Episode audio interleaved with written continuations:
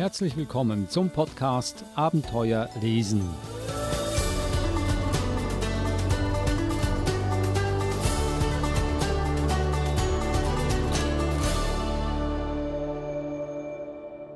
Der Podcast Abenteuer lesen, ein Podcast über spannende und lehrreiche Kinderbücher, dafür garantiert die Verhaltenstherapeutin Eva Mura. Hallo Eva. Hallo Adrian. Sind ja nicht nur Bücher für Kinder, sondern auch manchmal für Erwachsene, aber auch für jugendliche Leser. Darum das Thema heute Jugendbuch. Vier Stück hast du mitgebracht. Ich weiß nicht, ob die alle unter einem Thema sind oder das ganz verschiedene Bücher sind. Ich werde sie mal auflisten, bevor wir beginnen. Das erste Buch, das Camp der Unbegabten von Boris Koch. Dann haben wir Sechs Leben von Veronique Petit. Das dritte Buch Haifischzähne von Anna Wolz und das vierte Buch Blitzeinschlag im Territorium von Christine Werner. Die Jugendbücher, die ich soweit kenne, das sind alles Abenteuergeschichten. Diese hier, nun, äh, wenn ich mir so die Titel angucke, klingen nicht so sehr nach Abenteuer. Habe ich da recht? Nein, da hast du ganz unrecht, Adrian. Das sind ganz, ganz spannende Bücher. Ja, das meine ich ja nicht damit, dass sie nicht spannend sind. Ich meinte nur, wahrscheinlich sind das etwas tiefgreifendere Bücher, die Lebensthemen aufgreifen. Das schließt sich ja nicht aus, oder? Abenteuer und Lebensthemen. Nein. Also in dem Fall habe ich vier Bücher mitgebracht, weil die sowohl für Jugendliche interessant sind, aber ich denke mir auch manche für Erwachsene gut zu lesen sind, weil sie wirklich neben der Spannung, die sie, die sie alle ähm, bereiten oder mitbringen, auch wirklich Themen behandeln oder Ideen aufgreifen, die wert sind, darüber nachzudenken. Bei diesem ersten Camp der Unbegabten, da ist das Thema, was passiert, wenn ein Teil der Menschen Sonderbegabungen haben und die anderen nicht. Was passiert dann? Ja? Also wenn diese übernatürlichen Begabungen sozusagen ähm, so erstrebenswert sind, dass alle Risiken dafür eingehen, um diese Fähigkeiten, diese Begabung zu bekommen. Und was passiert mit denen, die das nicht haben? Und das ist eben der, der Beginn der Geschichte auch. Ähm, es geht um den äh, jungen Björn, der mit seinem Freund Luca versucht, diese übernatürliche Begabung zu herauszufordern oder herauszukitzeln. Ja? Weil oft, also es gibt so diese Theorien ähm, in, in dieser Gesellschaft, dass wenn man äh, eine gefährliche Situation erlebt, dass das oft dazu führt, dass diese übernatürliche Begabung ähm, sozusagen erscheint oder ausgelöst wird. Und sie haben sich da etwas, ähm, etwas ziemlich Gefährliches ausgedacht. Springen wir doch gleich in die Geschichte hinein. Wahrscheinlich begann die ganze Geschichte mit dem Camp der Unbegabten an dem Abend, als Björn Leander Fuchs und sein bester Freund Luca Voss von der alten Holzbrücke mit den schwarzen Bohlen sprangen. Es war Anfang April, unangenehm kühl und dunkel, wie in einem Elefantenrüssel. Dichte Wolken hingen tief am Himmel und verdeckten den schmalen Mond und die Sterne. Als Björn und Luca sich über das zerkratzte Geländer beugten, konnten sie die Wärter in der Finsternis unter sich nicht sehen. Sie hörten nur das Plätschern des Wassers. Bis unten müssen es weit über zehn Meter sein, sagte Luca. Ich schaue bei jedem Konditionstraining runter, wenn Vater mich mit dem Moped über die Brücke hetzt. 17 Meter 42, erwiderte Björn. Er hatte am Nachmittag mit einem Senkblei genau nachgemessen, um sicher zu gehen, dass es höher war als der 10 Meter Turm im Schwimmbad. Ein Zehner war Spaß. Aber zum Spaß waren sie ja nicht hier. Plus minus zwei, drei Zentimeter. Je nach Wellengang. 17 Meter, wiederholte Luca ehrfürchtig. 42, ergänzte Björn. Hätte ich nicht gedacht. Ich auch nicht. Habe extra zweimal gemessen. Dreimal, wenn man die fehlerhafte Messung von 13 Metern 12 mitzählte. Und sogar viermal, wenn man den letzten Versuch einrechnete, bei dem er das Senkblei seines Vaters hatte fallen lassen und es in der Wertach verschwunden war. Sie schwiegen und der Wind frischte auf. Die Blätter der hohen Bäume an beiden Ufern raschelten und der Wind flaute unentschlossen wieder ab. Wirklich verdammt hoch. Mit der Handylampe leuchtete Luca in die Tiefe. Das Licht glitzerte auf den winzigen Wellen. Es muss so hoch sein, wenn wir fliegen wollen, behauptete Bjarne, obwohl er es nicht sicher wusste. Es auch nicht wissen konnte, denn was die besonderen Begabungen anbelangte, die bei Jugendlichen plötzlich auftreten konnten, war alles nur Theorie. Es gab keine allgemein gültigen Regeln, wie man die Fähigkeit zu fliegen erlangte, unsichtbar zu werden oder mit einem Fingerschnippen eine kleine Flamme auf dem Daumen zu erzeugen. Doch Björn wollte unbedingt fliegen. Und dafür wird er alles tun und alles riskieren. Dafür verließ er sich sogar auf unbewiesene Vermutungen. Bist du sicher, dass das klappt? fragte Luca. Nichts ist sicher. Björn zuckte mit den Schultern. Luca seufzte und schaltete das Handy aus, um es wegzulegen. Egal. Tun wir's.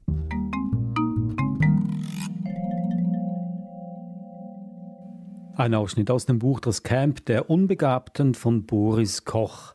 Ja, die Unbegabten, glaube ich, die machen die Mehrheit der Menschheit aus, aber man ist ja nicht unbegabt. Man denkt wohl nur, dass man unbegabt ist. Und ich glaube, dieses Buch, so wie ich das herausspüre, äh, gibt jedem Unbegabten in Anführungszeichen neuen Mut, sich so zu akzeptieren, wie man ist.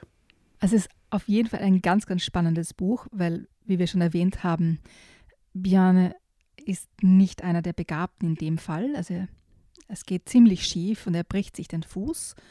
Ähm, wohingegen Luca sehr wohl eine Begabung aufweist und Mehr möchte ich jetzt nicht dazu verraten, aber Piane kommt dann ins Sommercamp für Unbegabte und ja, das ist nicht das Ende der Geschichte. Also ich tippe mal, dass der Unbegabte hier gut wegkommt, äh, wie sich's gehört, und der Begabte eher Probleme hat.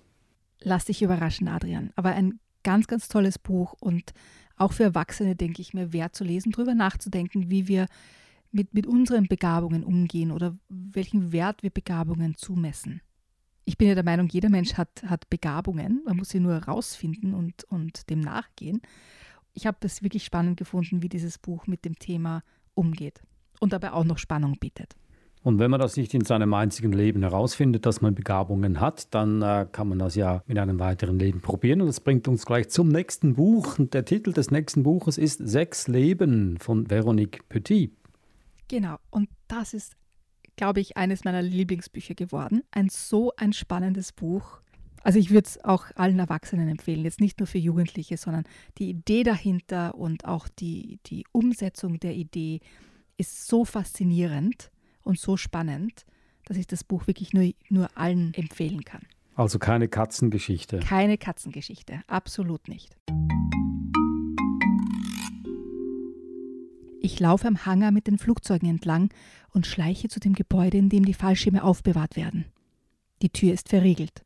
Am Mittwoch habe ich ein Fenster entdeckt, das nicht richtig schließt. Ich gehe um das Gebäude herum. Dann schnappe ich mir eine verrostete Eisenstange, die an der Wand lehnt. Ich klemme sie an den Fensterspalt und benutze sie als Hebel, bis ein Knacken zu hören ist. Jetzt muss ich nur noch das Fenster aufstoßen und einsteigen. Ich lande inmitten der Fallschirme. Dieses Mal gehe ich nicht zu meinem. Ich wähle einen mit der Markierung BJ für Base Jump. Er ist kleiner und leichter, weil er keinen zweiten Rettungsschirm enthält. Im Internet habe ich mir angeschaut, wie diese Schirme funktionieren. Ich klettere genau da wieder raus, wo ich reingekommen bin. Ich bin leise, aber es ist sowieso kein Mensch da. Jetzt geht es Richtung Klippe. Sie hebt sich in vier Kilometern Entfernung vom Stadtrand und überragt mit ihren 101 Metern ein Geröllfeld. Laut Monsieur Gallo, unserem Geschichts- und Erdkundelehrer, ist sie eine der höchsten Klippen Frankreichs. Die Straße, die dorthin führt, besteht aus einer Abfolge von scharfen Kurven, die sich an einem steilen Hang schmiegen.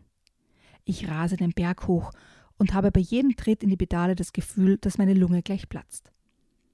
Endlich, der Parkplatz. Als ich ankomme, liegt er verlassen und in Nebel gehüllt da. Die Besucher haben sich wahrscheinlich deswegen verdrückt. Noch ein paar Meter und ich erreiche den Gipfel. Von hier oben sieht es aus, als habe der Nebel die Landschaft verschluckt. Dieser Nebel könnte die Sache erschweren, aber ich wäre nicht der Erste, der sich diese Herausforderung stellt. Und wenigstens ist es nicht windig. Ich lege das Gurtzeug des Fallschirms an, überprüfe die Einstellungen, dass Brust und Beingurt gut befestigt sind und dass die Griffe richtig sitzen. Fertig. Ich bin startklar. Ich trete bis zum äußersten Rand der Klippe vor und atme tief durch. Ich habe alles im Griff. Mir wird nichts Schlimmes passieren. Nichts Schlimmes. Nichts Schlimmes. Es ist ja nicht so, als wäre ich noch nie gesprungen.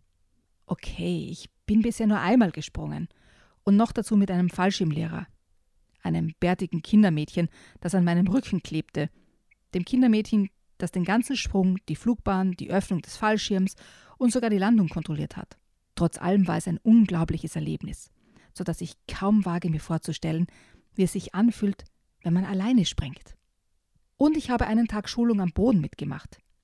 Ich fühle mich bereit. Man darf sich nichts vormachen. Es ist ganz normal, Angst zu haben, das gehört sogar dazu. Ohne Angst kein Adrenalin. Ich wäre lieber aus noch größerer Höhe gesprungen, idealerweise aus einem Flugzeug. Tatsächlich sind die Risiken eines Space Jumps enorm höher als bei einem Fallschirmsprung. Wenn meine Mutter mich sehen könnte, würde sie austicken. Sie, die mich am liebsten bis zu meinem 18. Lebensjahr in einen Raum mit gepolsterten Wänden sperren würde. Ich atme ein und aus. Achtung, bei drei. Eins, zwei, ich springe. Bei nur 101 Metern Höhe muss ich meinen Fallschirm sofort aufspannen. Ich will gerade am Griff ziehen, als ich spüre, wie Wind aufkommt. Er bläst mich direkt in Richtung Steilwand. Ich bäume mich mit aller Kraft auf, aber er drückt mich zu den Felsen hin. Gleich werde ich mit voller Wucht dagegen prallen und dann 100 Meter tiefer auf den Boden aufschlagen. Zum Glück kann ich es mir leisten.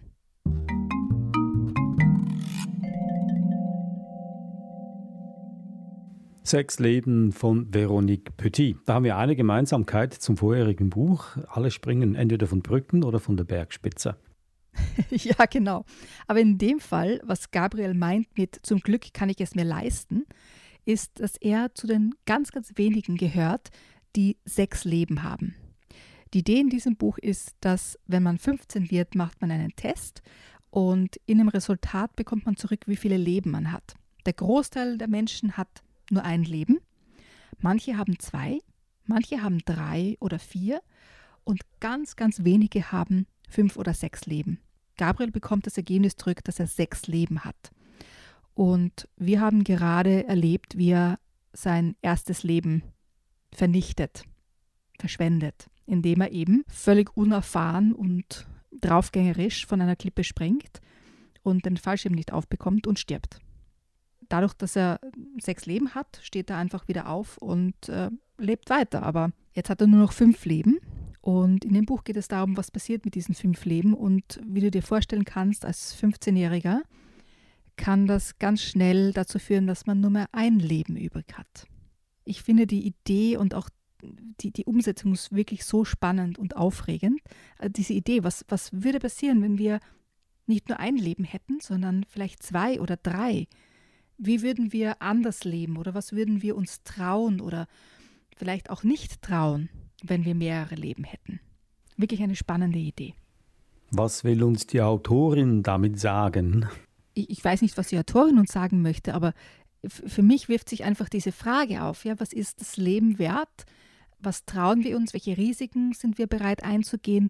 Würde unser Leben anders verlaufen, wenn wir quasi die Gewissheit hätten, wenn ich jetzt einen Fehler mache, habe ich noch eine Chance, habe ich noch ein Leben? Ja, würden wir uns anders entscheiden in manchen Situationen und ein größeres Risiko eingehen oder vielleicht gar nicht. Ja, vielleicht wären wir dann noch vorsichtiger, ja, weil wir das, das äh, zusätzliche Leben nicht verschwenden möchten. Also ich denke mir, das ist die Frage, die das Buch aufwirft. Was, was ist der Wert äh, eines Lebens oder welche Risiken sind es wert für uns, unser Leben zu riskieren? Das sind für mich Fragen, die, die das Buch aufwirft. Hat vielleicht auch eine Antwort darauf, wenn man äh, in ein von Haifischen verseuchtes Gewässer springt, wie im nächsten Buch, Haifischzähne von Anna Wolz. Geht es hier auch um mehrere Leben, aber sicher auch um Gefahr. In dem Buch geht es um, um etwas ganz anderes eigentlich. Und zwar, unsere Protagonistin, die Atlanta, möchte an einem Tag und in einer Nacht mit dem Rad um das Iselmeer herumfahren. Ihr Grund dafür ist, dass es ihrer Mutter nicht gut geht und sie damit einfach ihr, ja, versucht, ihre Sorgen loszuwerden. Sie trifft aber auf den Finlay, der aus einem ganz anderen Grund hier herumradelt mit seinem Fahrrad. Und die zwei, obwohl sie völlig unterschiedliche Hintergründe haben, dort zu sein, wo sie jetzt gerade sind, beschließen, gemeinsam weiterzufahren. Und ich lese gleich mal den Anfang vor. Es ist auch wie bei den anderen Büchern, wie bei den meisten Jugendbüchern, ein sehr dramatischer Beginn. 4,9 Kilometer. Mein Fahrrad braust die Straße hinab. Der Wind saust mitten durch mich hindurch, aber ich bremse nicht. Ich schaue hinauf zu dem Leuchtturm, einem schneeweißen, eckigen Turm, der geradewegs aus einem Märchen kommt. Und dann spüre ich den Aufprall. Ich knalle mit voller Wucht gegen den Jungen, der vor mir fährt. Sein Rücklicht platzt in alle Himmelsrichtungen auseinander. Ich überschlage mich halb, aber er kann sich gerade eben noch fangen. Ich falle und spüre, dass zwischen meinem Ellbogen und der Straße plötzlich keine Haut mehr ist. Ich beiße die Zähne zusammen, aber ich fange nicht an zu weinen. Von allen Mädchen, die ich kenne, weine ich am wenigsten. Einen Moment lang ist es sehr still. Hier unten, in dieser Mulde hinter dem Deich, weht es nicht. Alle Sachen aus meiner Fahrradkiste liegen auf der Straße verstreut. Wasserflaschen, Regenjacke, zwölf Käsebrote und vier Bananen. Tut dir was weh? fragt der Junge. Sofort schüttle ich den Kopf. Ich brauche echt keinem Leid zu tun. Meine gesamte Schule zerfließt fast vor Mitleid mit mir. Und alle meine Onkel und Tanten. Die Leute aus der Nachbarschaft. Mein ganzes Fußballteam. Bist du verrückt oder so? rufe ich, während ich mich aufrapple. Es fühlt sich gut an, jemanden anzuschreien, den ich nicht kenne. Du kannst doch nicht einfach so bremsen. Offenbar kann ich das durchaus, sagt der Junge entspannt. Das hast du doch gesehen. Seine dunklen Haare sind einen Tick länger als bei den Jungs aus meiner Klasse. Seine braunen Augen schauen mir direkt ins Gesicht. Ich sehe, dass er sich nicht entschuldigen wird. Nicht, dass mir das was ausmachen würde. Erwachsene wollen ständig, dass man tut mir leid sagt und Dankeschön und wie geht es dir jetzt? Aber wenn es wirklich drauf ankommt, fällt ihnen nichts ein, rein gar nichts. Dann helfen ihnen 40 Jahre Höflichkeit nicht die Bohne.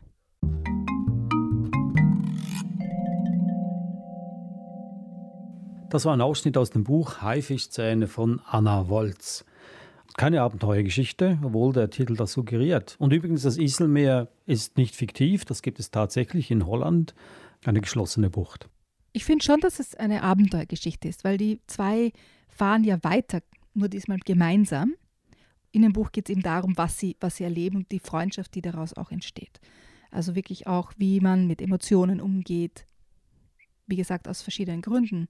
Aber trotzdem eine sehr spannende Geschichte, Adrian. Auch wenn jetzt niemand von einer Klippe springt. Emotionen ist das Schlagwort bei diesem Buch und ich glaube, beim nächsten Buch geht es auch um Emotionen, um ganz große Emotionen, nämlich um die Liebe, so wie ich das verstehe. Blitzeinschlag im Territorium von Christine Werner.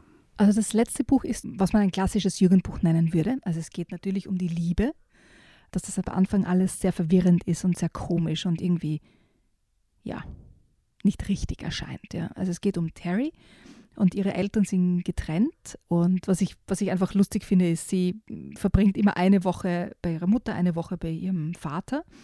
Sie hat eine Fahne, eine spezielle, die sie immer mitnimmt und damit ihr Territorium absteckt. Und das ist dann das Territorium. Und es geht in diesem Buch einfach um, um das, was sie erlebt mit den verschiedenen Liebesblitzen. Hallo Leute, habt ihr schon mal von Liebesblitzen gehört? Nein? Echt nicht? Dann müsst ihr das jetzt unbedingt lesen. Denn um mich herum sind in den letzten Monaten überall welche eingeschlagen und ihr glaubt ihr nicht, was die alles anrichten können.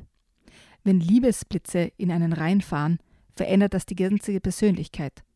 Meine beste Freundin Nina war total neben der Spur. Sie hat ihr geliebtes Pferde-T-Shirt in den Müll gestopft, als wäre es verseucht. Und bei Mama haben die Synapsen im Gehirn so verrückt gespielt, dass sie ihren Lippenstift nicht in die Handtasche, sondern in die Mikrowelle gepackt hat. Der ist geschmolzen, wie Eiscreme in der Sahara oder wie. Ach, dazu später mehr. Also Liebesblitze sind unberechenbar. Sie können jeden treffen. Jederzeit. Das ist also der Beginn der Geschichte. Ich würde sagen, es ist so ein, ein, ein Beginner-Jugendbuch, also jetzt nicht für 16-Jährige, sondern so, wenn so die ersten ähm, ja, Liebesideen sozusagen kommen. Das erste Mal, dass man so sein Gegenüber ansieht und sagt, hm, der oder die ist ja doch sympathischer, als ich gedacht habe. So diese ersten, ersten äh, Liebesblitze, die sozusagen einschlagen. Aber auch, wie so diese Entwicklung ist, wenn man zum Teenager wird, wie sich das Verhältnis zu den Eltern auch ähm, entwickelt. Da lese ich noch was vor daraus. Es ist ja normal, dass man seine Eltern nicht immer versteht. Das wäre auch echt zu viel verlangt. Aber in dieser Zeit habe ich überhaupt nicht mehr durchgeblickt. Ich dachte oft, das hat jetzt aber nicht Paulette gesagt oder getan. Es war, als wäre sie eine komplett andere Person. Bei Nina war es dann auf einmal genauso. Und an all dem waren die Liebesblitze schuld. Wenn es zu heftig wurde, habe ich mich auf meine Backrezepte konzentriert.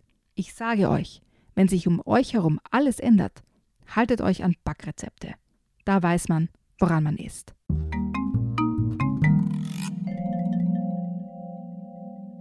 Blitzeinschlag im Territorium von Christine Werner. Also eine Geschichte rund um die Liebe, vielleicht die erste Liebe. So wie das Buch aufgemacht ist, der Buchdeckel sehr weiblich. Würde das Jungen auch interessieren? Gute Frage, warum nicht? Nur weil der Buchdeckel ist voll mit äh, Säckchen mit Panda-Bär-Köpfen drauf, äh, Lippenstift, ein Kussmund und äh, Nagellack. Also nicht unbedingt etwas, was Jungs interessiert in dem Alter. Ich denke mal, die Zielgruppe natürlich, sind natürlich Mädchen, also da hast du schon recht. Das heißt aber nicht, dass Jungen sich nicht dafür interessieren könnten oder das nicht lustig finden. Ich glaube, dass Jungen vielleicht das auch einfach lustig finden, weil es aus einer Mädchensicht erzählt wird und das dann für, für Jungs vielleicht auch lustig ist. Aber Zielpublikum sind, sind Mädchen.